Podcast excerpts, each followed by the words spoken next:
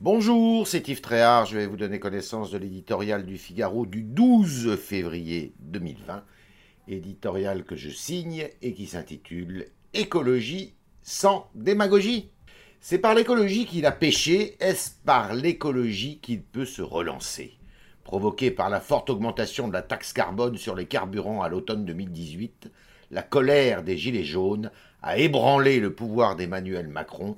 Sérieuse alerte et pourtant, alors qu'il cherche un deuxième souffle, à mi-mandat, le chef de l'État entend verdir son empreinte politique pour faire taire ceux qui lui reprochent son inaction sur ce front. Les sondages le montrent, l'écologie est populaire. Elle est sur toutes les lèvres, elle est au cœur de la campagne des municipales, surtout dans les centres urbains. Sur le papier, le pari présidentiel paraît donc pertinent.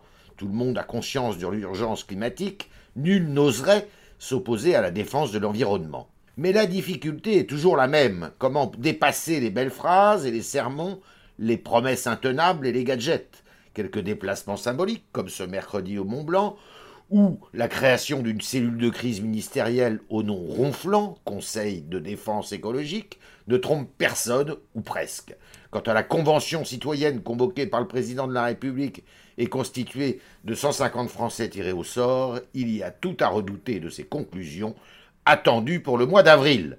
Certaines d'entre elles pourraient être soumises à référendum. Aussi longtemps qu'écologie rimera avec démagogie, les justes solutions au réchauffement climatique resteront introuvables.